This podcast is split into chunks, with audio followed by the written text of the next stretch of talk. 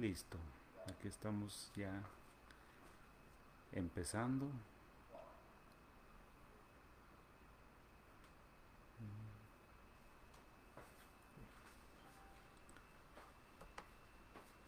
Vamos a ver, ahí andamos. Nos estamos conectando ahorita a Instagram para estar transmitiendo por las dos redes sociales, porque pues la idea es esa, ¿verdad?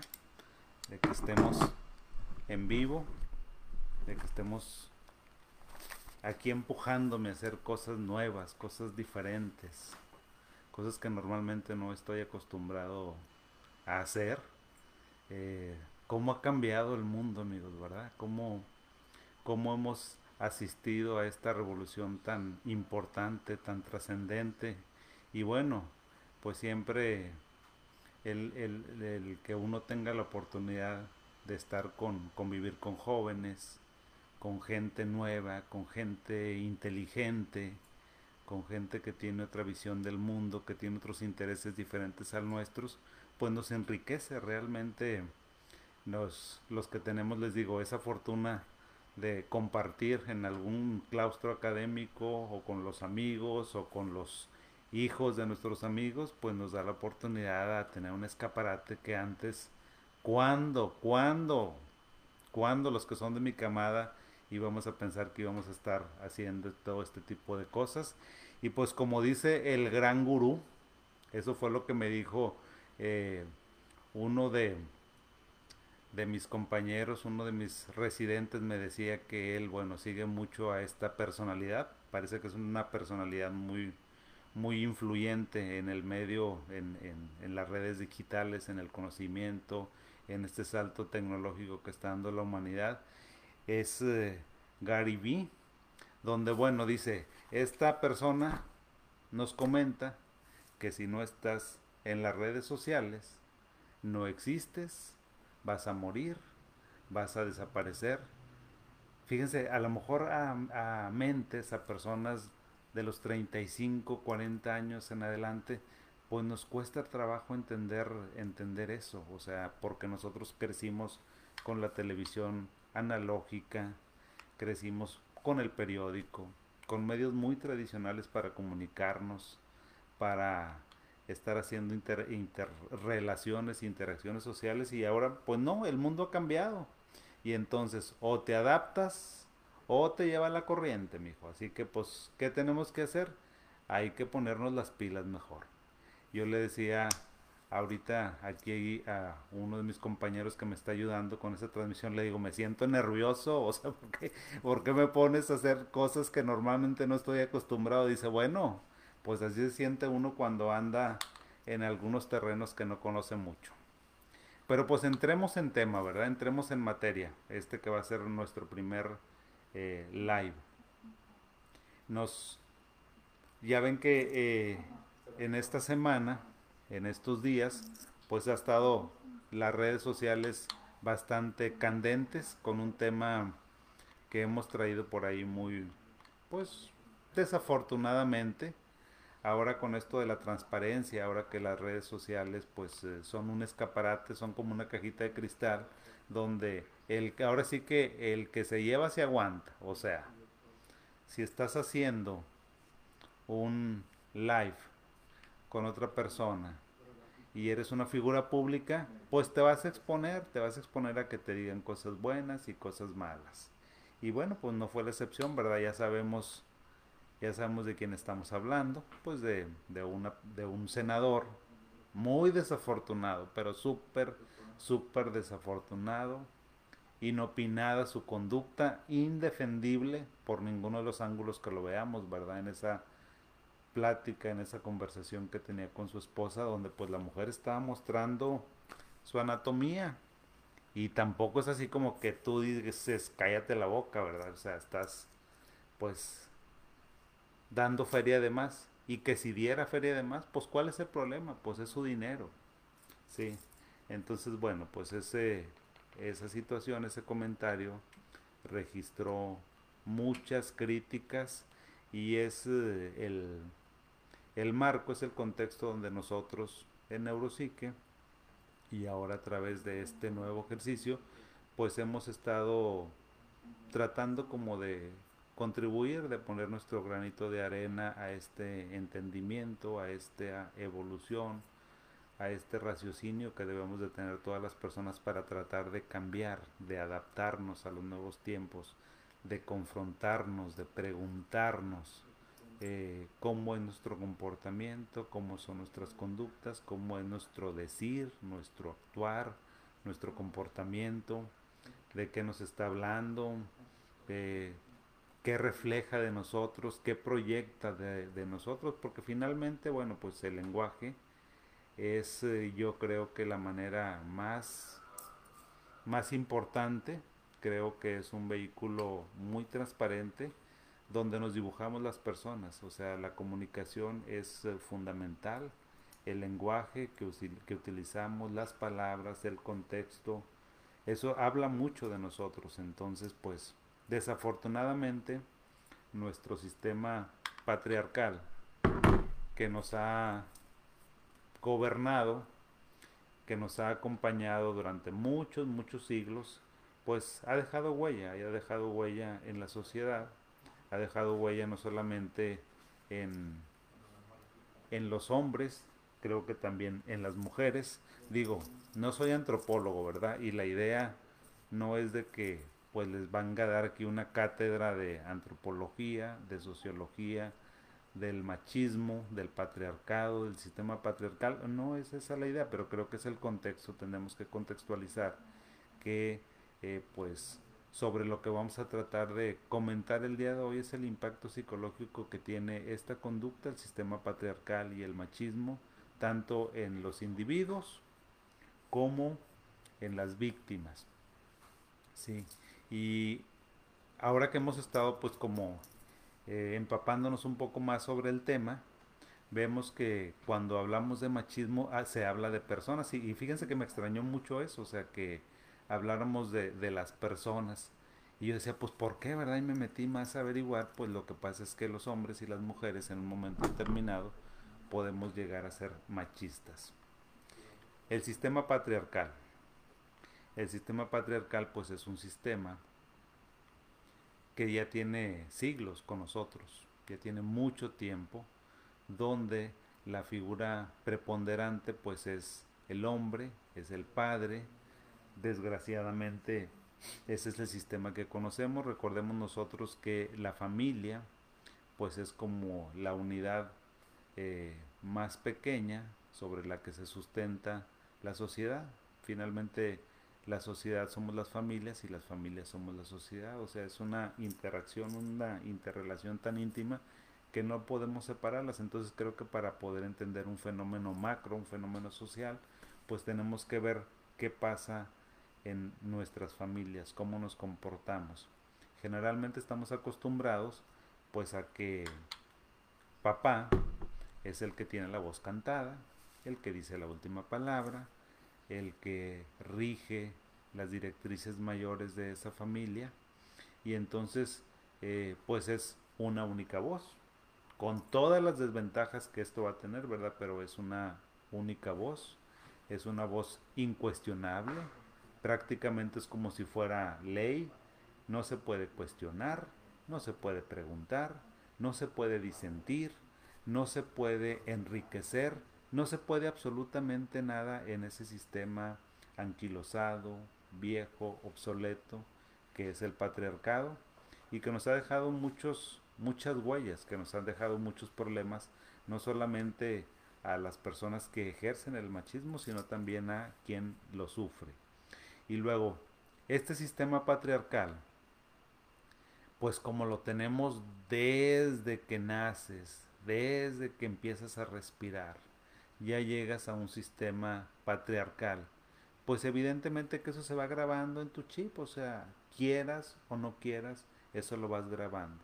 Eso es, eso es la peligrosidad y la continuidad de nuestras conductas tiene que ver con el inconsciente, tiene que ver con el, con el que tú guardes esa información sin que sepas que la traes adentro. Pues es como si fuera tal vez una infección que es latente, que no te das cuenta, que no te da síntomas y pues ahí la tienes y ahí estás viviendo con ella y padeciéndolo. Entonces, al nosotros crecer, vivir y actuar en ese sistema patriarcal machista, pues nos acostumbramos y evidentemente que lo vamos a tener pues en nuestro chip, en nuestro cassette y entonces vamos a reproducirlo. El problema de la perpetuación del, del, del patriarcado tiene que ver con eso, con que pasa una generación, luego otra generación, luego otra generación y luego otra generación y se van repitiendo estos patrones desadaptativos de convivencia social. Y entonces, pues al principio era el papá el que llevaba la voz cantada, era el hombre, luego el, ese niño, ese jovencito, ese adulto, pues sale de casa, reproduce esos patrones donde pues tiene una relación, en lo laboral, en lo académico, en cualquier área, en cualquier contexto de la vida social, personal, pues se reproducen esos patrones.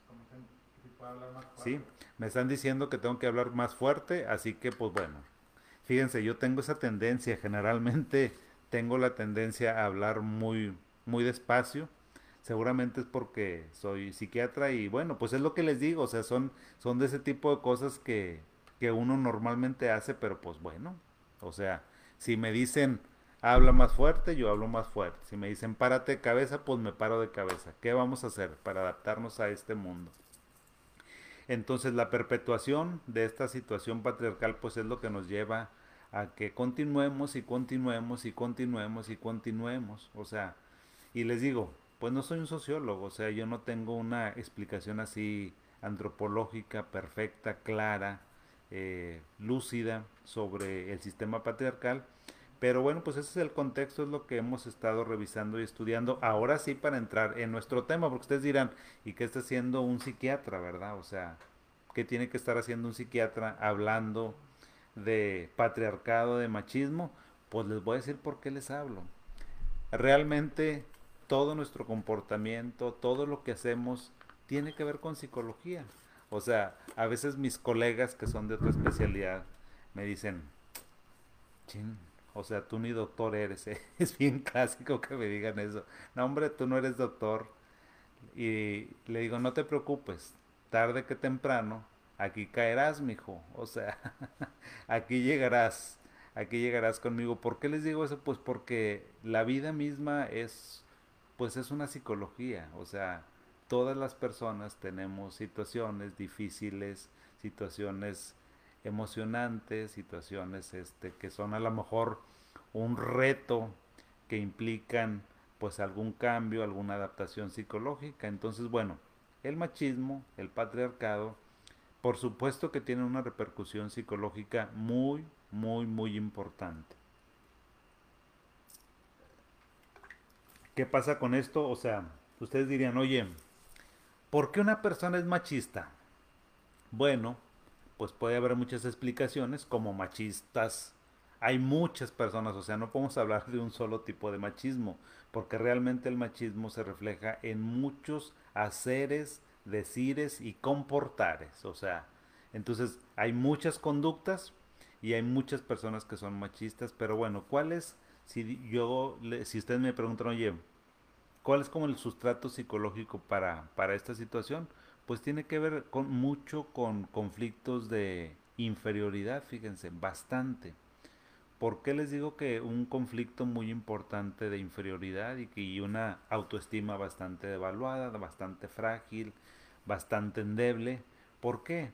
Pues porque las personas que son muy inseguras de sí mismas son personas reaccionarias, personas que no aceptan la crítica, que no aceptan la observación, que no aceptan que otra persona pueda pensar y actuar diferente a esa persona, que otra persona tenga una voz. ¿Por qué? Porque se sienten atacados, se sienten devaluados, se sienten que su autoridad está siendo como retada, o sea, como puesta a prueba y entonces pues estamos hablando de una este, inseguridad pavorosa y de un problema de autoestima también muy muy, muy frágil, muy fuerte. Y claro, o sea, ustedes dirían, oye, pero pues es que las personas que son machistas son muy agresivas. Pues dime de lo que presumes y te diré de lo que adoleces, les voy a decir.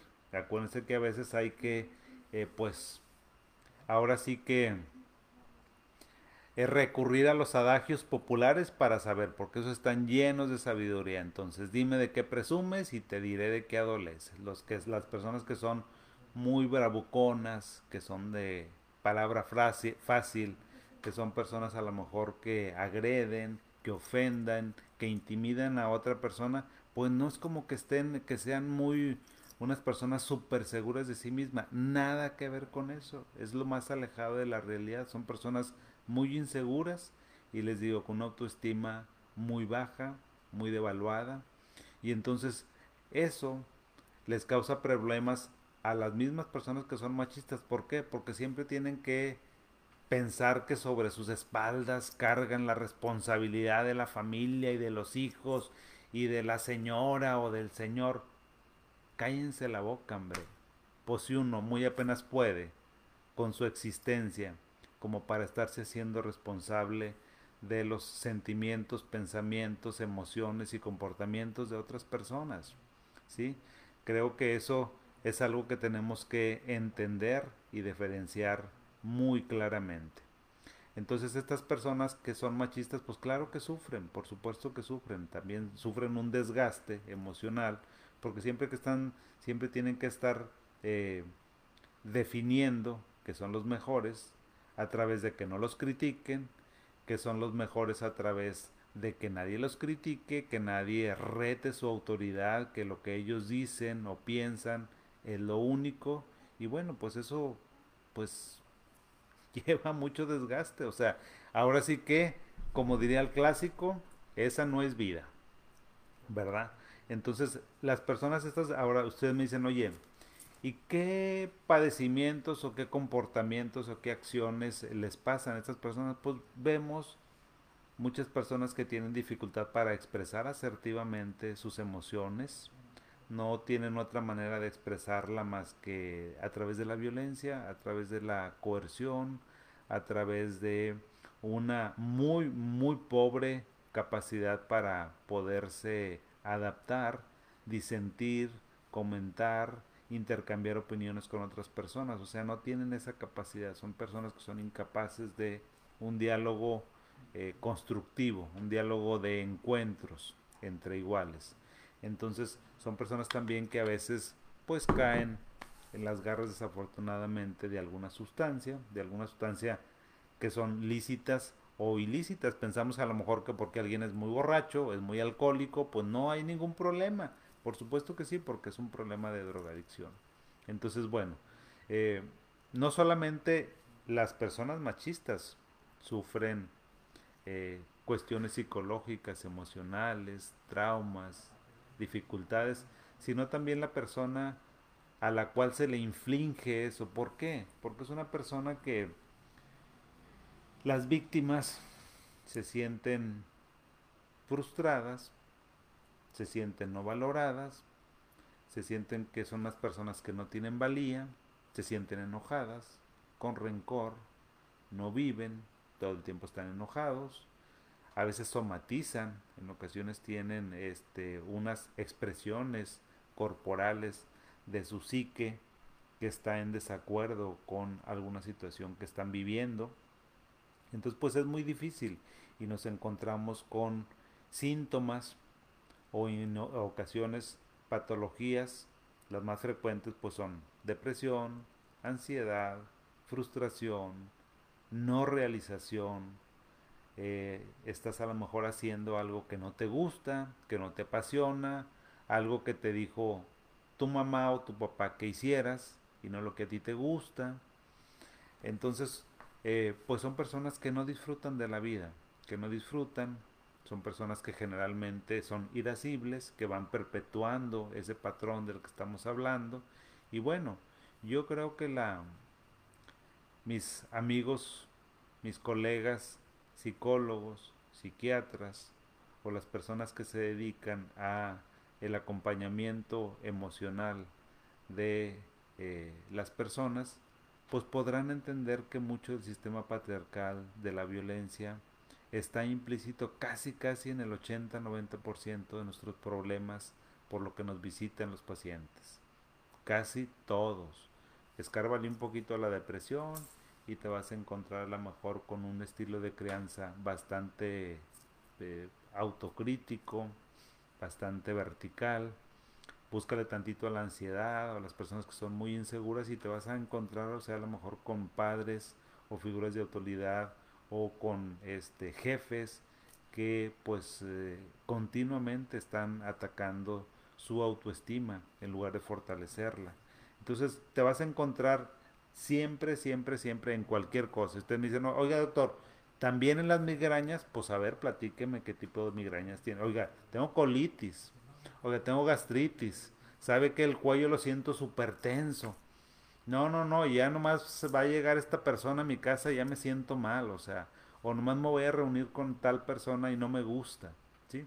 ¿Por qué? Pues porque todas son, esas son manifestaciones de disconfort. Entonces, ¿qué tenemos que hacer, amigos? Miren, yo creo que la, eh, la, actividad más difícil para, ser, para el ser humano, la que se nos complica más, es pensar en lo que hacemos. Realmente como la vida es tan rápida, nuestro cerebro eh, actúa en lugar, fíjense paradójicamente, de pensar, de pensar lo que dijimos, cómo hicimos sentir a lo mejor a nuestra esposa, qué le dijimos a nuestra hija, cómo nos comportamos a lo mejor con, con las personas que nos acompañan en la vida laboral, eh, con nuestros iguales, con las personas que están en formación, o sea, con cualquier tipo, eh, es muy difícil que nos pongamos a pensar cómo hicimos sentir a esa persona que está con nosotros, cómo se sintió con lo que nosotros dijimos, con algún comentario eh, misógino, machista, agresivo, ¿sí? Creo que tenemos que empezar como a cuestionarnos, bueno, no empezar, creo que es un ejercicio cotidiano que tenemos que hacer todas las personas en pensar, pensar y pensar y pensar siempre nuestro comportamiento. ¿Por qué hacemos tal cosa? ¿Por qué, no, ¿Por qué me comporto así con mi esposa? ¿Por qué si quería salir le dije que no? ¿Por qué mi marido, pues a lo mejor llegó tarde y ya lo quiero matar ahorita que llegue? O sea, ¿por qué? Y cuando, y sabes que cuando te preguntas, encuentras muchas respuestas adentro de ti. Bastantes, bastantes. O por lo menos tienes una idea de por dónde va la pelota. A eso es a lo que los estamos invitando en, estos, en estos live que vamos a estar hablando, porque es un intercambio. Realmente lo que quiero que hagamos, amigos, es un intercambio de ideas, de opiniones, que de eso se trata. O sea, generalmente la sociedad, una sociedad que sea, que se respete, una sociedad feliz, una sociedad incluyente, tenemos que entender que hay diferentes maneras de pensar, de sentir, de actuar, de creer, y nadie es mejor o es superior que nadie. Sencillamente tenemos diferentes maneras de percibir el mundo. Ahora que estaba yo preparando, pues, este tema que iba a hablar, eh, me encontré con una imagen bien padre donde en un, en un pizarrón dibujan un 6. Entonces dice la persona, mira, yo estoy viendo un 6, pero si te lo pongo así, estás viendo tú un 9. ¿Qué quiere decir? Que las personas, por ser diferentes, tenemos una óptica, una percepción de las cosas, de una realidad, la vemos diferente. No, entonces, nadie es que nos esté retando, nadie es que nos estemos diciendo que somos las personas pues con más baja capacidad intelectual del mundo. Absolutamente no. O sea, la persona nada más tenemos que pensar que otro individuo, otra mujer, otro hombre, otro niño, otro adolescente, pues tiene una visión diferente a nosotros. Y entonces cuando te abres a otras realidades, a otros pensamientos, no hombre, no sabes este qué padre se siente. Fíjense que me hacen aquí una pregunta, la cual yo les agradezco. Me dicen que qué recomiendo que hagamos cuando recibimos un comentario machista. Este es de una chica que te agradezco mucho que me, me lo hagas. Yo creo que lo que te recomiendo es, depende del contexto en el que estés, amiga. Siempre primero hay que ponerte ver que estés en un ambiente seguro, un ambiente donde no vayas a salir lastimada y tal vez, y bueno, más bien es nosotros siempre tenemos la obligación moral de decir, sabes que lo que me, lo que me estás diciendo me incomodó, creo que no tiene sentido, o sea, no tienes por qué decirme ese comentario. Y seguramente como me pregunta de sobre comentarios machistas, fíjense que los comentarios machistas casi siempre tienen que ver, desgraciadamente, y lo lamento mucho, tienen que ver con el cuerpo de las mujeres, con la anatomía, con lo que se ponen, con lo que no se ponen, con su cuerpo. Y eso está terriblemente mal, o sea, que los hombres no tengamos un respeto absoluto por la anatomía de otro ser humano. ¿Cómo te sentirías tú, amigo, amiga, que te estuvieran viendo, observando alguna anatomía de tu cuerpo? O sea, seguramente yo me sentiría terriblemente incómodo. Entonces, no lo hagas. Y si alguna persona te dice que estás, que le dijiste un comentario, que le, que con tu vista, con tu comportamiento, con tu lenguaje no verbal, pide una disculpa por favor y si una mujer te dice que se siente incómoda, que no está de acuerdo con un comentario machista que le hiciste, tómalo en consideración. O sea, no reacciones mal, velo como una oportunidad de aprendizaje. ¿sí?